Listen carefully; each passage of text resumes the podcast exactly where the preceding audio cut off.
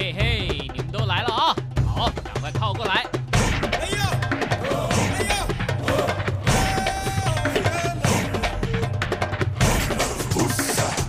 想了解台湾吗？一起来收听《台湾红让》。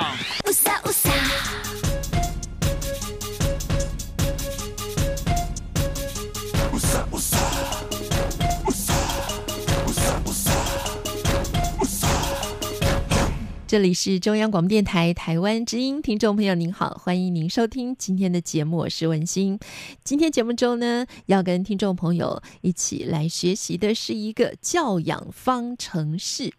这个教养方程式的副标题是呢，你的角色决定孩子如何出色。那到底啊，身为这个孩子的嗯教育者，呃，也许并不一定是父母啊。那么担任教育者这个角色呢，我们应该要怎么样来遵循这个教养方程式，让孩子可以走出一个属于他的幸福、快乐又成功的人生？今天节目中，我们请到的是亲子天下的责任编辑杨一竹，一竹你好，呃，文心好，各位听众朋友大家好。好，今天我们来谈一谈这个教养方程式啊。呃，当然，教养真的是一门需要大家好好学习的一个课程，所以今天我们介绍的这本书还真的挺厚的哈。那当然要非常的佩服我们今天所介绍的这本书的两位作者，他们也的确是花了一番心思啊。那么访问了很多很多的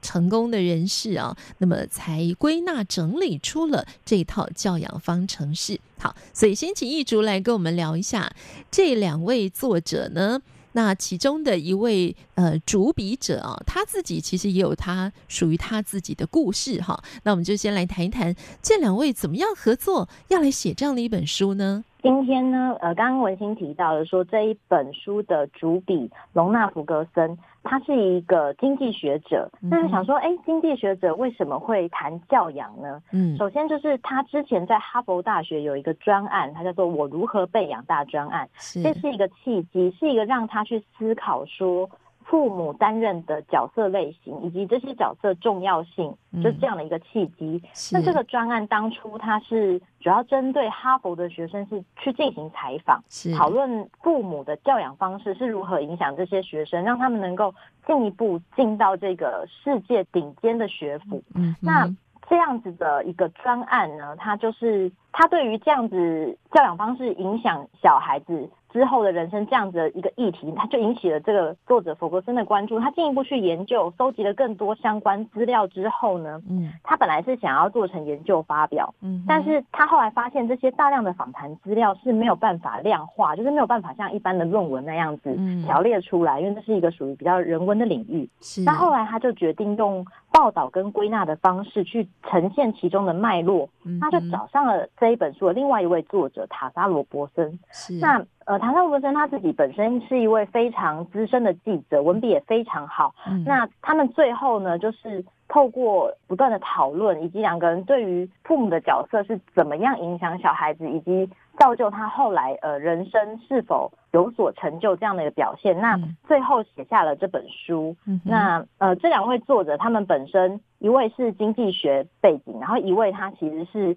新闻学背景。那但是他们就是两个人都对于优秀的小孩，嗯、我们现在讲的优秀成功，其实不是一般世俗去定义的，而是一个能够自我实现，嗯、然后能够成就自我，就是做出最好的自己。其实是我们现在比较新的，大家比较愿意接受的一种成功的定义。嗯、那像这本书的话呢？文献有提到，你的角色决定孩子如何出色。这个出色其实也是没有一个标准的，而是而是根据这个小孩子他是在哪方面他比较厉害。以前我们都会说画画小孩长大没饭吃，但其实有很多优秀的呃画家、绘者、设计师，其实他们可能从小在那个领域就很有天分，只是父母可能没有，就是适度。以前我们都讲说万般皆下品，唯有读书高，每个人都是读书的。那其实还是很多方面是可以让小孩子有所成就的。嗯，是。而且我们也知道，像东西方啊，对于孩子所谓的成就这件事情的定义是不一样的嘛啊。嗯，也许呢，在亚洲的社会里面呢，我们早期了哈，那父母亲都会希望呢，孩子能够成为医生啦、律师啊这种角色哈。但是在欧美国。国家我们会发现，他们的这个专业的技职学校很多，就是他们觉得呢，并不是一定要进入到正规的大学的教育的系统。也许呢，你对于这种呃专门的某一个领域的技能特别有兴趣，或者是有天赋，那你就是有一技在身，对他们来讲也是一种人生的成功。好，所以呢，刚刚这个译主所提到的，怎么样是一个出色的人生？的确呢，我想是。呃，它的定义是不一样的。那我们今天介绍这本书呢，呃，也就是要把这个担任教育者这个角色的，不管是父母也好啦，师长也好，那究竟呢，怎么样可以在孩子的人生当中啊，来扮演这个很重要的角色？今天我们就要来学一学。而且呢，我们刚刚提到这个主笔者啊，这位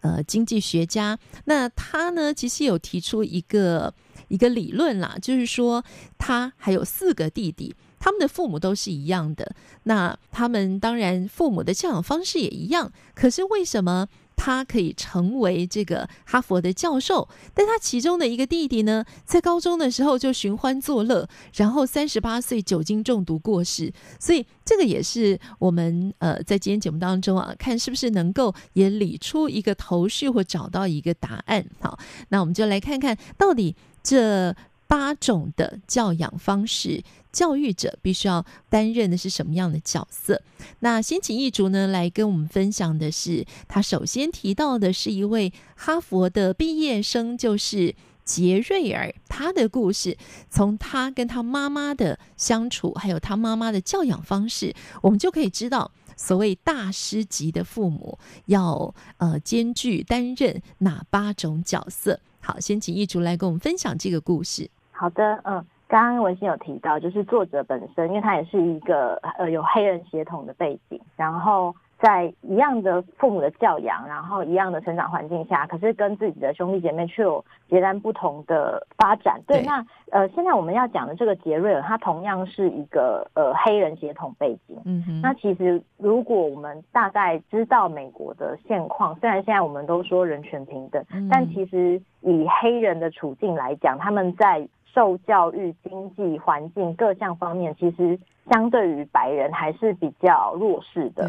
那像这样子，尤其这位我们接下来要讲的杰瑞尔呢，他、嗯、他们家的状况又比一般普通的家庭还要在嗯，也不能说比较惨，但是就是他是单亲，他只有妈妈抚养他长大，然后他们家甚至不是一个。就是一开始是没有固定的住所的，他们是一直在游民收容所居住的，所以其实他从小，呃，他从幼儿园到小学三年级就待过了九间不同的学校，嗯，而且也待过待过非常多的游民收容所，在这样一个动荡的环境下，这位杰瑞尔居然可以一步一步，然后就念到哈佛，后来他更在二十几岁的时候就成为学校的校长，那是一个非常。激励人心的故事，嗯，对。那我稍微讲一下，就是前面讲提到他的背景，那他妈妈到底是怎么做的呢？嗯，他妈妈其实在很年轻的时候，大概二十出头岁就怀了杰瑞尔。嗯，那虽然这个妈妈，呃，她是高中的时候辍学，但是她其实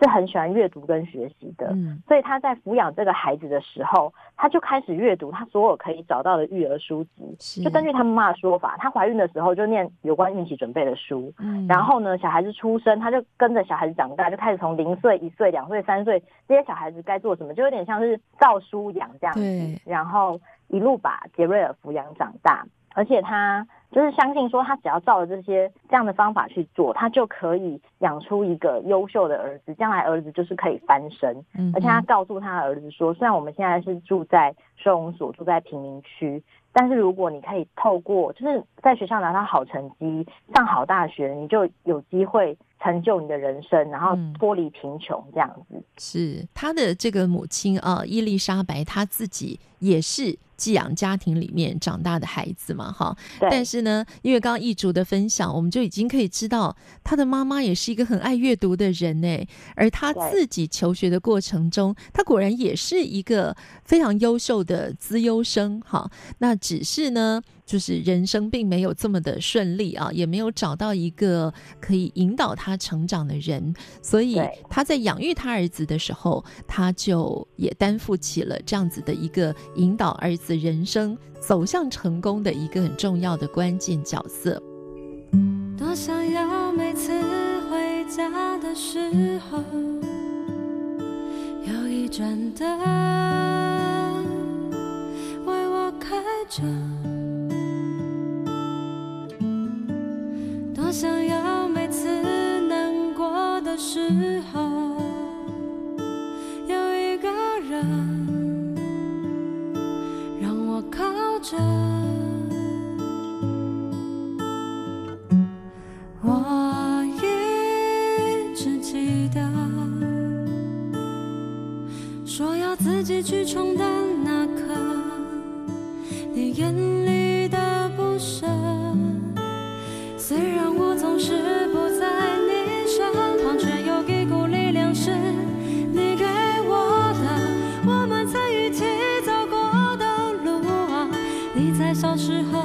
着我买糖。虽然我总是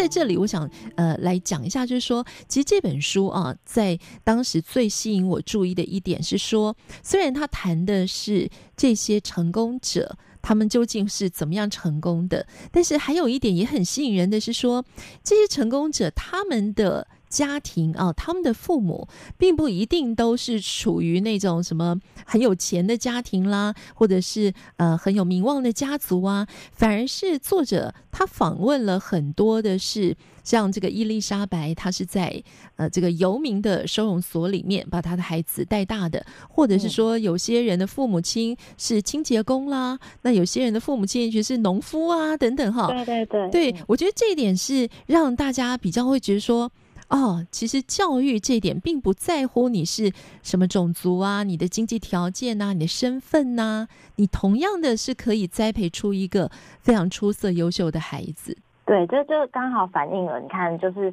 不一定你要是成功的人，你才能够养出成功、有成就、能够自我实现的孩子。这样刚好反映作者就是他的父母养出来的小孩，大家就都长不一样，所以。其实这个真的有点有点难讲，但是我觉得只要家长、抚养者、教育者愿意，就是从中就是施法那些这八个角色里面，嗯、就是怎么样让孩子一步一步实现自我的。那个方法则，嗯、我觉得其实都是有所帮助的。嗯，所以呢，虽然有些人的父母亲啊，可能就是属于那种社会地位很高啦、很聪明绝顶啦，或者是呃什么专家学者啊、教授啊、名医啊等等，但是他们也许太忙了，根本没有时间陪孩子。那孩子呢，也很可能在人生的某几个成长的关键点就走偏了啊，反而觉得很可惜。嗯、但是呢，嗯、我们回到这个杰瑞尔的故事，我觉得他的妈妈最厉害的是，除了养家去工作之外，哈，把所有的时间精力都投注在他的身上。哎，我们来听听这个伊丽莎白是多么的厉害。对，那嗯、呃，像杰瑞尔他在回忆的时候，他的生命，他说他的生命中始终有两样东西一直陪着他，就是母亲和学习。嗯、是那。伊丽莎白呢，她就是为了这个儿子，她想尽各种方式让学习的过程充满乐趣，就是不会让小孩觉得，哎、欸，我现在是正在学习，而是她把学习融入在生活里的一切，就连认单字、认字卡，她也都让小孩子觉得这就是我生活中的一部分。嗯，所以其实这样子就不会让小孩有排斥学习这件事情，就就不会产生这样的问题。虽然其实就我看来，这妈妈也是有一点偏执，就是她会排好时间表，然后觉得小孩应该要照她的期望去做，嗯、是。但是其实她的方法。跟传统我们在讲的那种虎爸虎妈又不太一样，因为他是看着他的儿子，觉得他儿子应该是就是这个方面是做得到的，然后有顺应他的像是个性啊、环境什么的，嗯、然后进一步让他去达成妈妈想要孩子达成的目标。那杰瑞尔也很神奇，因为他最后不但达成了伊丽莎白妈妈想要的目标，嗯、他也达成了自己给自己的目标。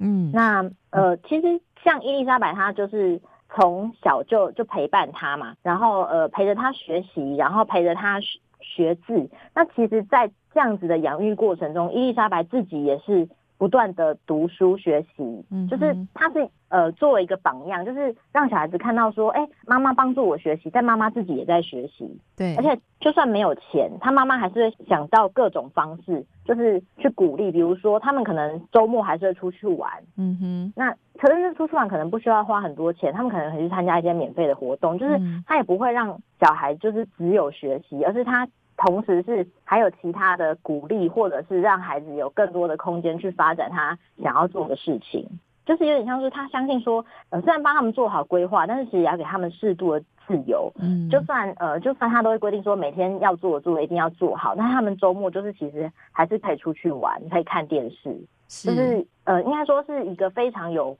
纪律的养育子女的方式。在这样的状况下，就是他会让小孩子在学习跟成长的过程是保持一定的方向在进行，而不会让它偏离轨道。嗯哼，对。然后呢，这故事一直到后面，就是呃，当然其实听起来好像，哎，好像妈妈很努力帮助孩子学习，然后小孩子也很努力的。就是想要呃完成妈妈跟自己的目标，其实他们中间，因为毕竟这样的背景，他们不断在各个收容所里面游走，所以其实，在求学过程中还是会遇到一些阻碍的。是，例如说呃，他们大概在杰瑞尔大概八九岁，就是差不多小学中高年级的时候，对，他们那时候呢。找到了一个，就是住起来算是蛮舒适的收容所，就是里面的环境啊，就是甚至它让你有独立的厨房跟空间。其实以收容所来讲，这个环境是非常好的。的 对对，嗯。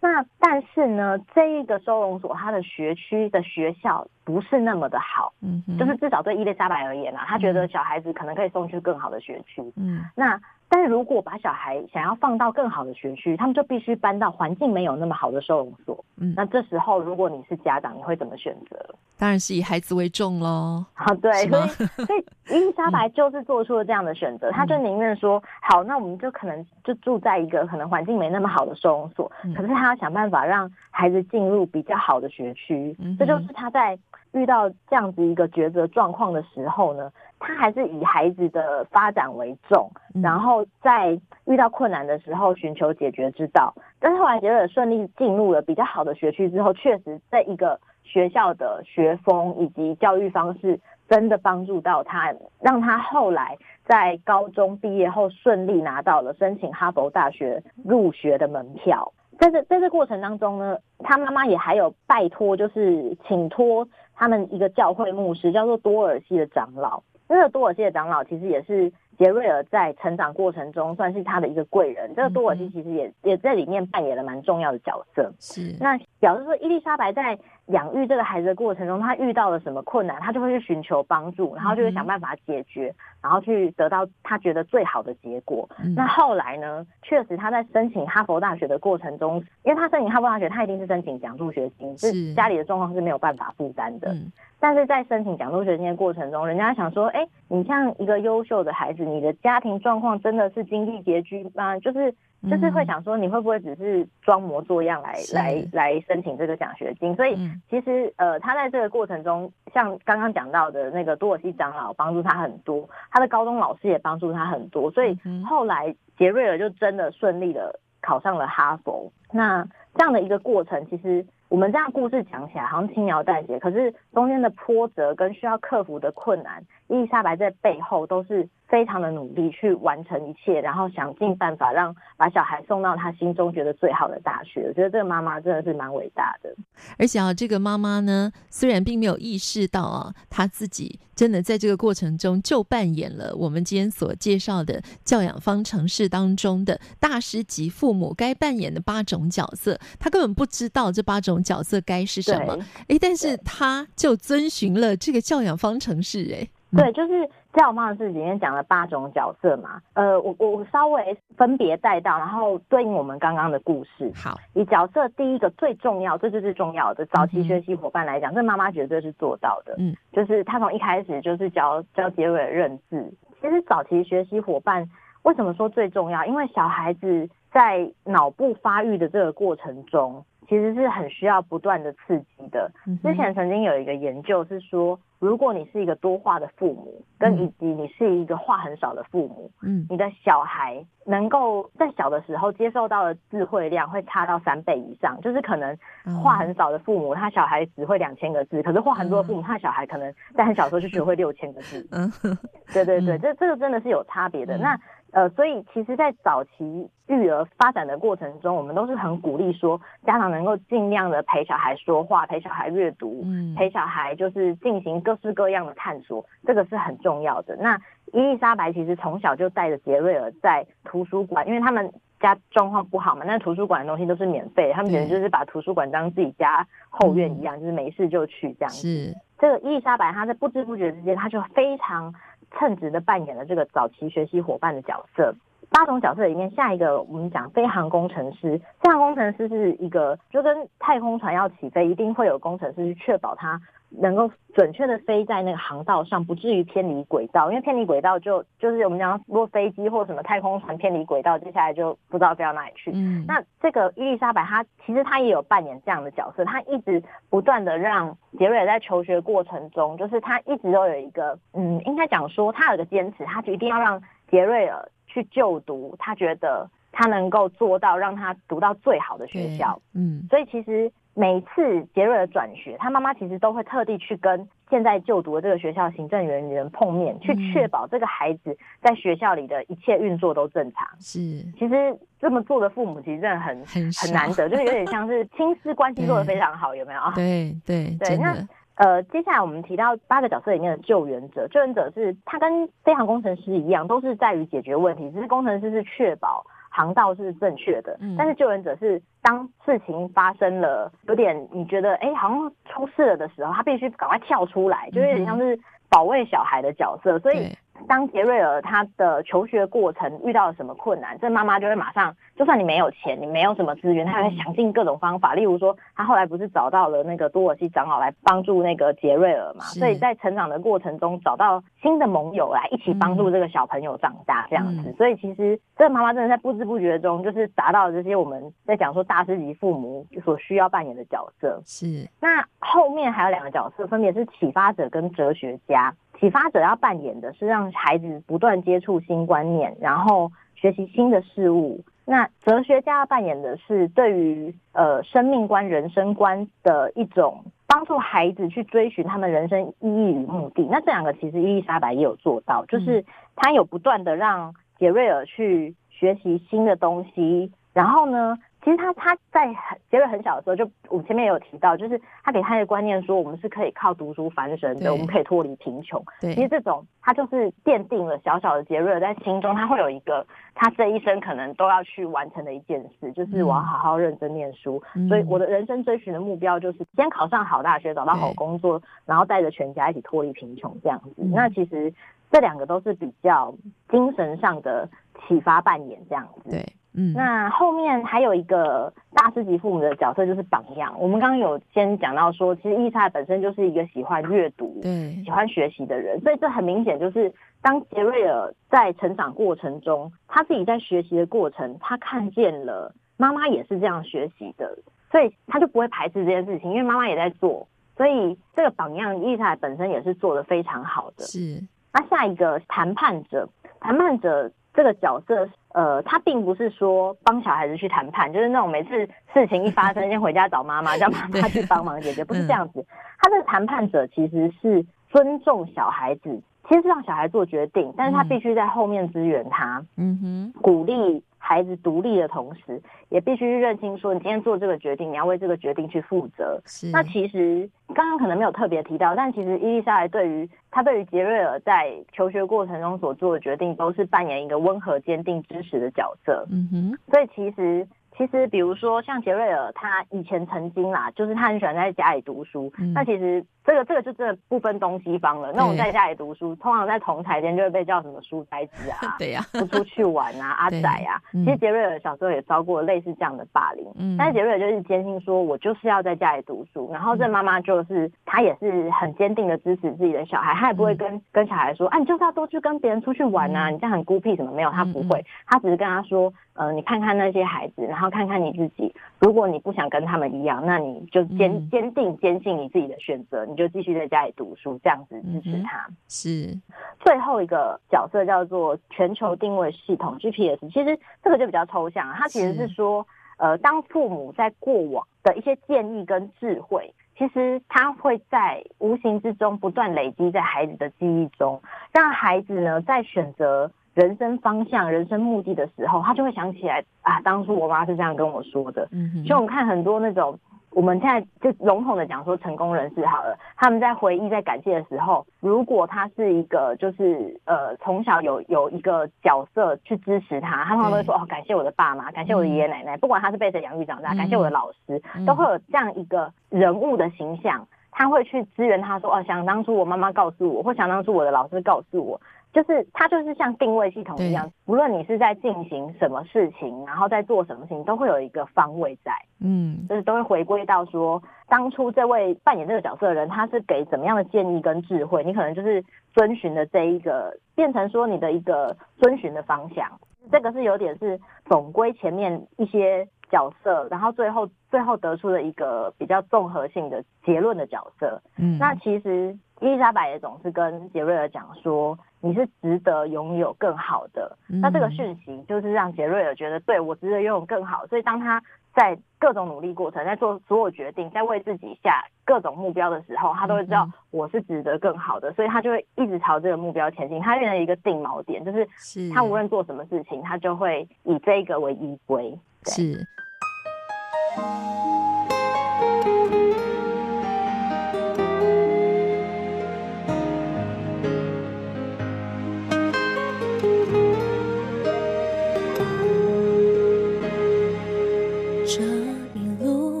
双眼，看过许多变迁。有时候我也会觉得有一点累，一瞬间怀疑身边一切。隐形翅膀带着我回想。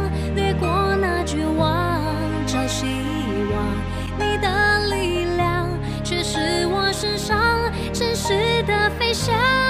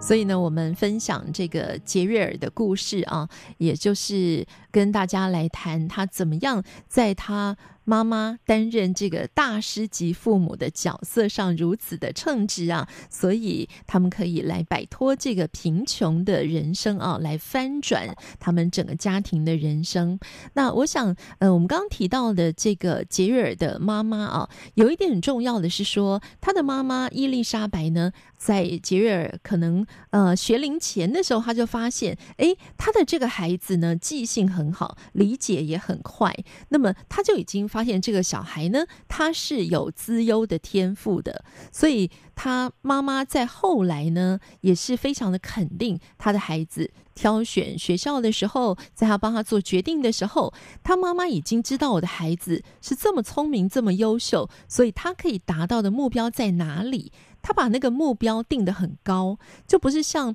譬如说，也许我们今天呃经济环境上的困窘啦，啊、我们居住环境上不是这么的如意啦，像他们住在贫民区，然后就让他妈妈觉得说，那没关系，我们大概呃譬如说五个等级，我们到二就可以了。我想我们大概能够到那里就我觉得不错了。可他妈妈没有，他帮他定的可能就是五，所以我觉得那个父母亲的远见真的是很重要的。好，那我们当然接下来呢，也来谈一谈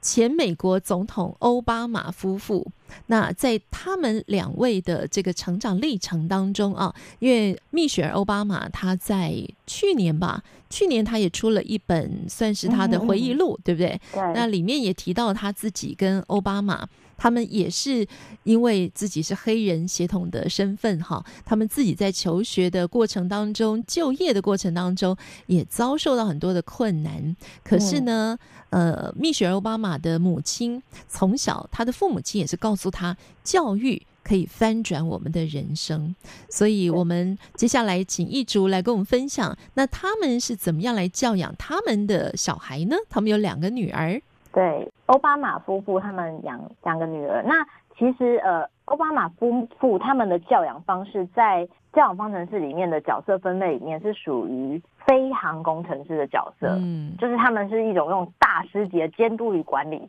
在培育他们的女儿。嗯、就是即使我们都知道奥巴马。夫妇他们的工作是非常忙碌的，特别是总统，那总统夫也很忙，因为到处到处去参加各种活动，但是他们从来没有在教育这一块落下过。就是他们其实呃，除了刚刚讲的呃，他们最明显、很明显的角色是飞航工程师，但是他们同时也有担任就是自己女儿的早期学习伙伴，就是他们也是从小会读书给小孩子听。那其实。呃，早期学习伙伴是八种角色中里面最重要的，因为五岁以前是学习高峰期。刚刚有讲到，就是小孩子的大脑发展，那个这个时候是呃，应该说最迅速、最完备的嘛。其实五岁以前，你的大脑的那个成长机制已经完成了百分之九十。嗯，所以其实我们都会讲说，为什么呃，小孩子刚出生的那前几年是最重要、最需要父母陪伴的。是。那奥巴马夫妇也有做到这一点，他们他们在女儿还是婴儿的时候。他们就会轮流读书给他们听。嗯哼，那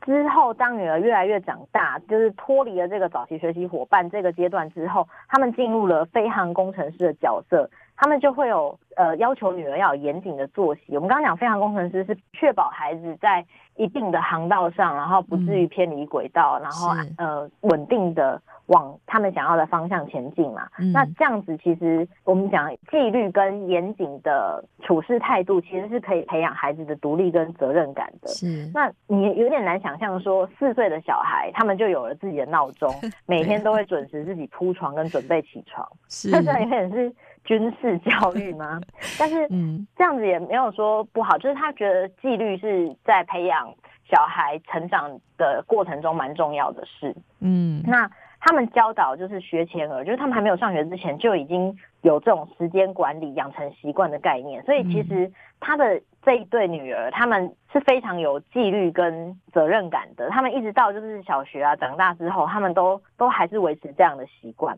然后，嗯，虽然就是他们夫妇会这样制定规则，但其实它不是每一样都是这个你就要照这个做，那个就要照这个做，不是这种我们讲的虎爸虎妈，虎爸虎妈就是全盘式的，对，你每一项，嗯、对，包括连出门穿什么我都要管你，就是。嗯这就跟虎爸虎妈不一样，它其实是比较大方向的，就是大方向的守则，你要、嗯、你要遵守。但是小地方的话，我就会让你自由。我们是有松有弛，而不是全部都绑得紧紧的。是。那例如说小女儿，因为他那时候可能比较小，所以以前他们规定小女儿上小学。晚上睡觉时间是八点半，嗯，可是因为大女儿长大了一点，所以她就可以晚半小时，所以也不是统一的，他会根据小孩子的状况，然后去适度的调整。嗯，那其实呃，当时奥巴马在成为总统的时候，其实那时候小孩子大概就是我们现在转换成那小学高年、中高年级的时候，差不多。嗯，对对对，那其实照理来说，这个时候。女孩子就进入青春期，其实爸妈的要给他们的关注是更多的。嗯、那奥巴马夫妇也没有因为工作忙碌就疏于照顾他们。我觉得奥巴马他夫妇他们最厉害的是，他当总统以来，他没有错过女儿任一任何一场亲师会。嗯，就是各种家长会啊什么，他们都会出席。这个还蛮厉害的，因为其实很多家长有时候啊，我很忙就没空去了。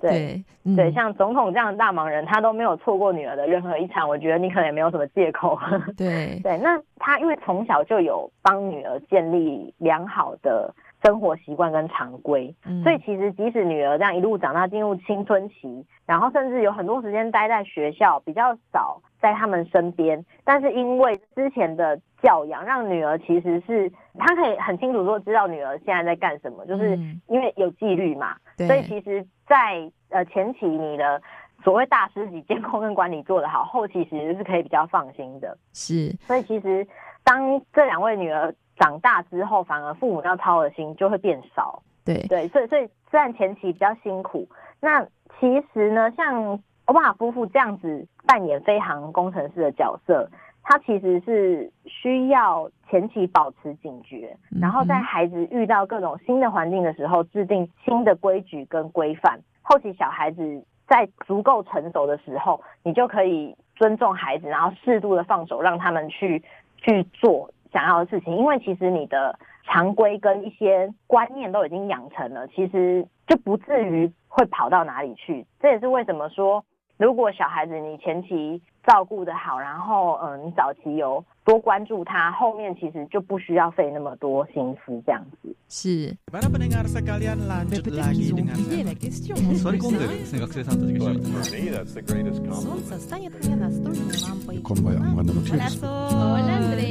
无论你在世界哪个尽头，请你跟我这样做。Turn on your radio，阳光 RT。爱，Worldwide，央广联系世界的桥梁。而且啊，我们从这个奥巴马夫妇教养孩子的例子，还有之前呢，我们提到这个伊丽莎白怎么样教养她的孩子杰瑞尔的例子啊，他们有一个共通点，就是呢，他们会陪伴着孩子阅读。所以奥巴马也是说呢，在他们家来讲啊，他们的家庭娱乐就是大家一起阅读，而不是一起看电视。而且书里有一句哈，我觉得奥巴马讲的很有趣，他说。说呢，这个不管你有多穷啊，但是你都可以选择哈，把你的电视关掉。那你也可以跟老师呢来保持对话。所以这一点跟你的经济条件，然后跟你的家庭的这个背景哈，其实没有太大的关联。就是不管什么样的父母。都是可以做得到的。那这点就让我想到，我们在之前呢，很多的专家就会跟父母亲说：“嗯、呃，你不能够自己一直叫小孩去读书，然后你呢 就一直划手机上网，对不对？”对对对，我觉得这点是蛮重要的。没错，是，所以我们可以知道，阅读这件事情哈，真的在孩子成长的过程里面，在这个教养方程式里面啊，也扮演着一个很重要的角色。那再来呢，我。我们提到的可能就是一个属于比较现实的部分。那在这本书里面呢，作者会提到这一点啊。我觉得或许在呃亚洲以及在台湾的教育来讲，我们的父母亲都会跟孩子说，反正你什么事都不要管，你就是好好的把书念好就好了。我们大概到近几年，所以我们多元学习之后，才会引导孩子说，哎，你也要来看看那个新闻呢，就是最近全世界发生了什么事。所以呢，作者有提到一点，就是。大师级的父母啊，扮演这个启发者的角色的时候呢，也要让孩子有机会在小的时候就来接触，到底现在全世界发生了什么样的事情，那么有哪些残酷的现实？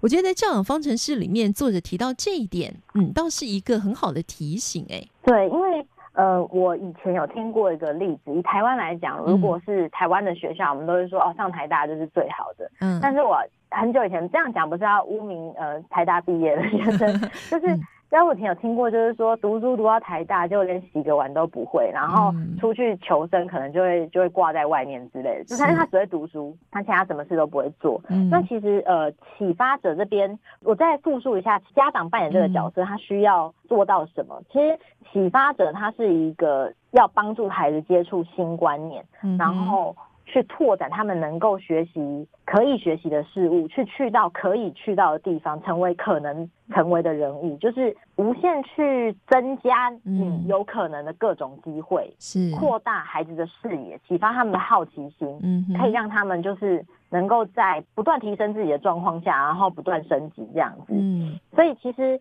他们会去带孩子去认识。人生的导师，让孩子熟悉成人世界的真相，而不是说啊，小孩子不用懂这个。嗯，他们会让让孩子去看现在这个世界到底是长什么样子，然后让孩子勇勇于去跟应该学习的楷模、学习的典范去学习。那像我们刚刚讲到的伊丽莎白跟杰瑞尔，其实我们刚刚不是还有提到说，他妈妈后来找了一个盟友，是那个教会的牧师多尔西长老嘛？其实。这个过程，呃，伊丽莎白带着杰瑞尔去参加教会活动，这个过程其实也是在扩展他的生活圈，扩展他的视野，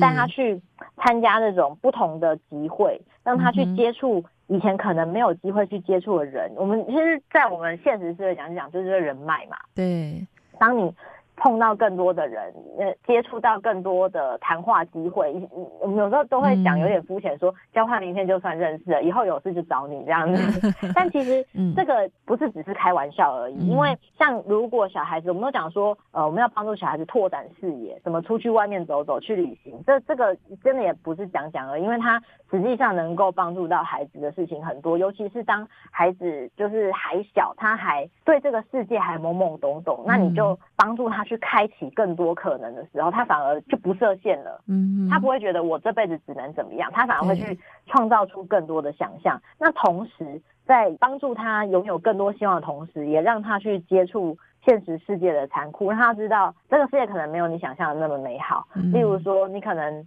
今天很安稳的坐在这里，然后。我们就最近的，我们来讲一些时事好了。台湾 台湾的防疫这样子，对，你可能觉得，哎、欸，我在台湾很幸福，还买得到口罩。嗯、可是你知道吗？在地球另一端的，他们的口罩可能是缺货的，那、嗯啊、他们可以不戴口罩了。对，就是大家的环境其实是不一样。我们不要就是以景窥天，就是觉得，哎、欸，我自己生活的环境是这样，然后我不知道外面的世界。所以其实父母担任启发者这个角色，他其实是可以帮助小孩子。看到不同的世界，然后知道认识不同的人，然后也可以进一步去想象自己可能成为什么的样子，然后可以去到哪里这样。所以我们现在一直在鼓励啊，台湾现在的孩子可以多元学习嘛，哈。呃，刚刚呢，一竹提到这个戴口罩这件事情，哈。老实说，以前我们出国去旅游的时候，我想现在很多的朋友是到欧洲啊、到美国啊去旅游，可是真的我没有那么清楚的意识到说，哦，欧洲人原来在路上戴口罩这件事情都是会引起别人侧目的，甚至我们可以看到，对，在现在。这样子的阶段里面，还是有很多国家的领导者说：“你千万不要蒙面，你上街还是不准戴口罩。嗯”诶，这个就对我们在这波疫情当中，哈，也也对于世界有了更多的认识跟了解。以前我没有特别的注意到这一点呢。对所以我想这个呢也是我们在教养孩子的过程当中啊父母亲也可以在除了担任这八种角色之余呢自己也可以不断的学习。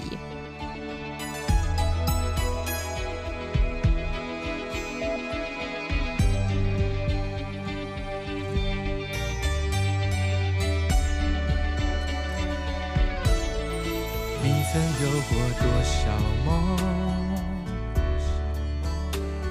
多少落空。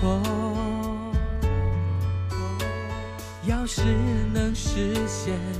一个梦，你想要什么？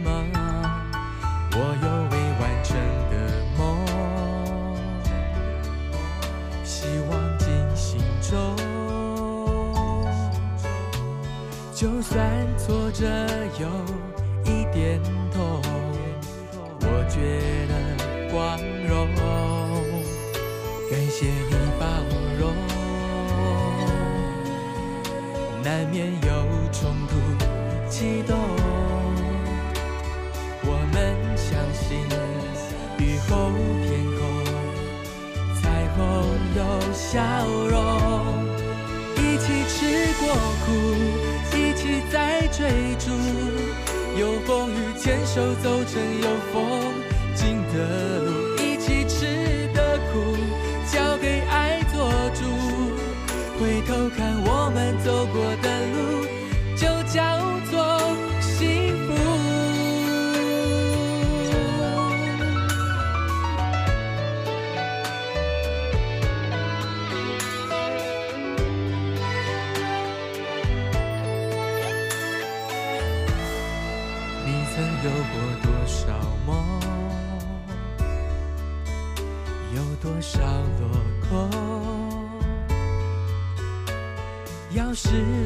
实现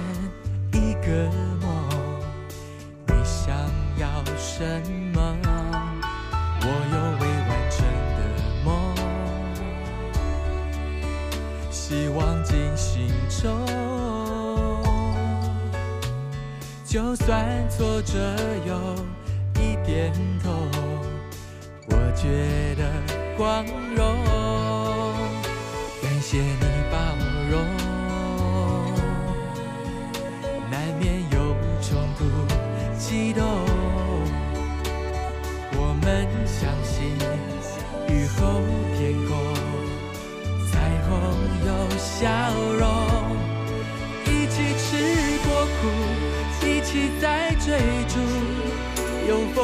牵手走成有风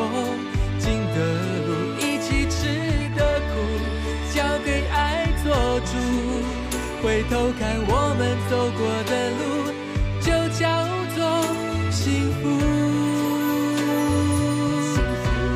一起吃过苦，一起在追逐，有风雨牵手走成有风新的路。一起吃的苦，交给爱做主，回头看我们走过的路，就叫做幸福。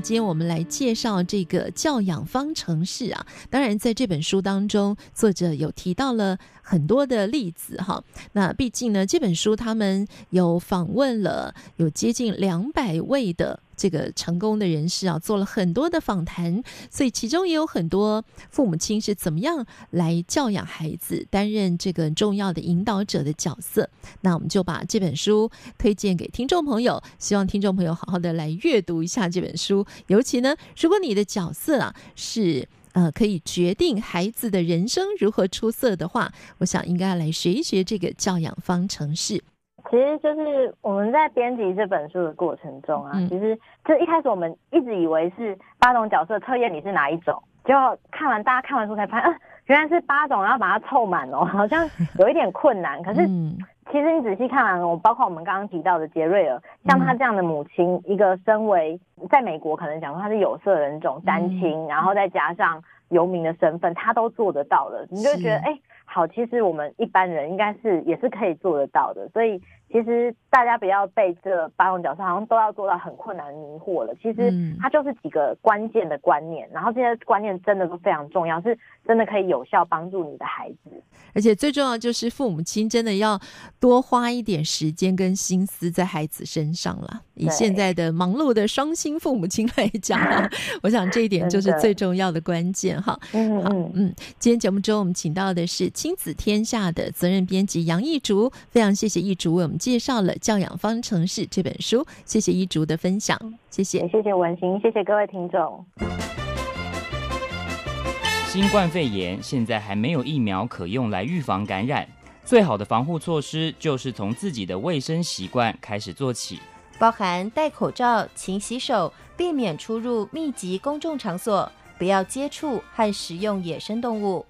就医时要确实告知旅游及接触史，防范疫情，守住健康。RTI 中央广播电台与你同在一起。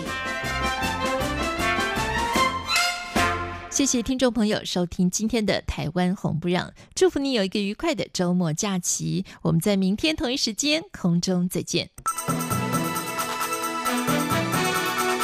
两岸观察评论，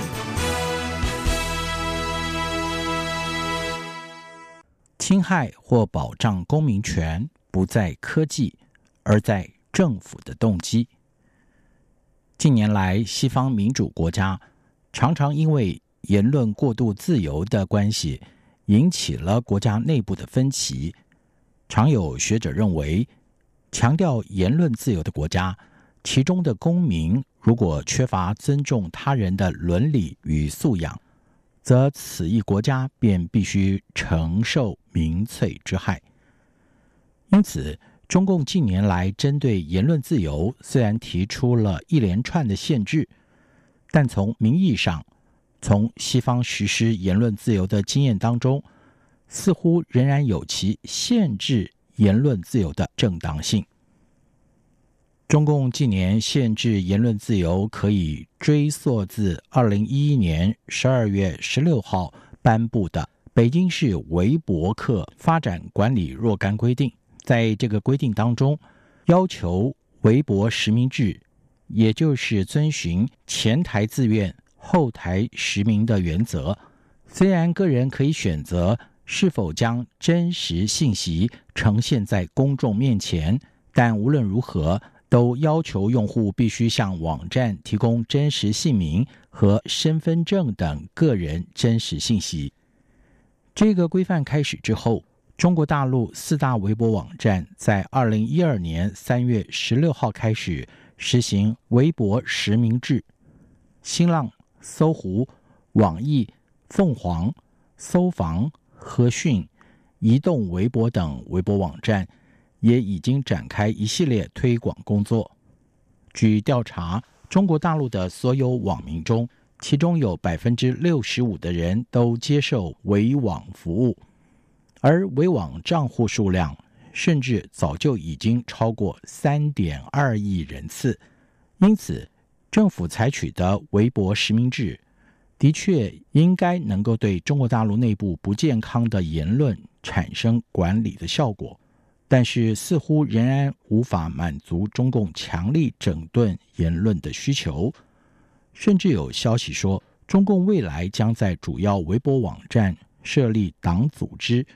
以便直接引导各大微博的政策与决策，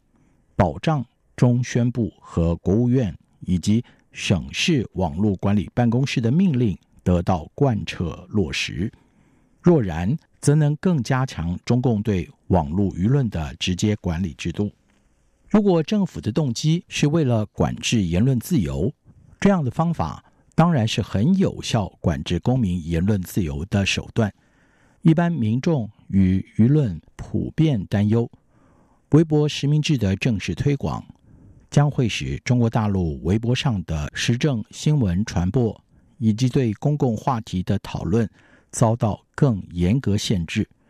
也因此，异议者或在微博上批评时政者，未来将永远无法翻身，被停止微博使用权。也因此，民众开始嘲讽官员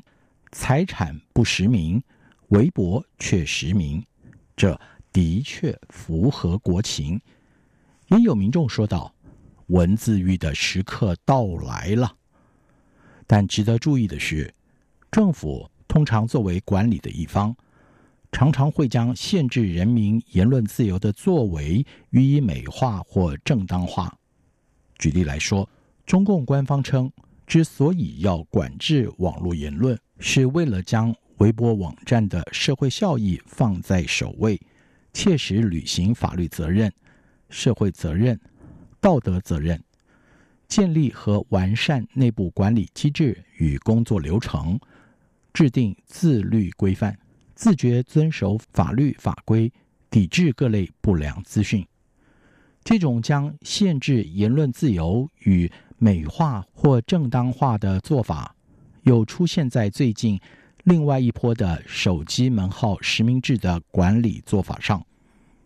中共工业和信息化部。在二零一九年九月份，发布了维护公民网络空间合法权益相关通知，打着保障公民网络合法权益的正当化名义，颁布了加强电话用户实名登记的新规定。未来，当民众申办新门号时，电信业者强制必须运用人工智能等技术手段来确认用户身份。必须扫描用户的人脸辨识资料登记。未来根据这份人像比对规定，手机用户在申办新门号时，可能必须拍下自己转动头部和眨眼的画面。其实，中国大陆官方早就从二零一三年起实施手机用户实名制，在当时申办手机门号就必须绑定身份证。但时至今日，随着人脸辨识技术运用在中国大陆越来越普及的状况下，北京当局当然也会想到对手机用户的控管策略中采取这项人工智慧 AI 的技术。技术本身的使用当然可以用来协助国家的治理，尤其在民主国家当中，许多恶意的反对分子。为了刻意制造国家的骚动，以谋取自身利益，适当的言论管制有助于保障其他公民的各种安全。但是在中共这种缺乏民主精神的政府中，科技的使用如果加上严格的管制，不但不会强化国民的安全，反而钳制了公民言论，窒碍了国家往前进步的动力。侵害或保障公民权只是一线之隔，这界限不在科技，而在政府的动机。掌权者推动言论管理的科技是为了国民安全，或者只是政权的维系，端赖执政者一念之间。